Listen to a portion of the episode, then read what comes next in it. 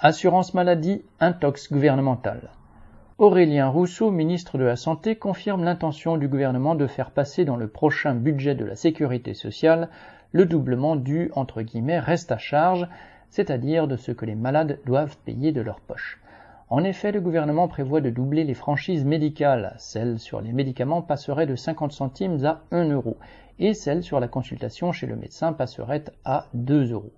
Même si le gouvernement promet de maintenir le maximum de 50 euros par an, cela revient bien à faire payer les malades pour faire des économies. Depuis des décennies, tous les gouvernements ont procédé de la même manière. Cela consiste à préparer les esprits dans la population par une campagne qui culpabilise les patients pour faire passer la pilule d'une politique destinée à les faire payer plus en étant moins remboursés. Digne héritier de ses prédécesseurs, le gouvernement est en campagne.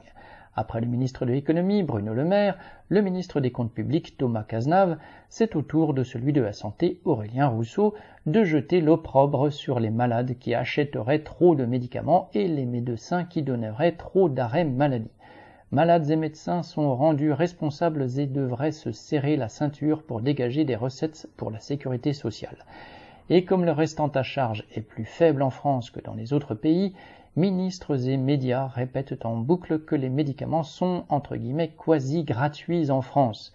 C'est une propagande mensongère. En réalité, L'intégralité du financement de l'assurance maladie repose sur les travailleurs. Tout ce qui est versé sous forme de cotisations salariales ou dites entre guillemets patronales, ce sont eux qui l'ont produit.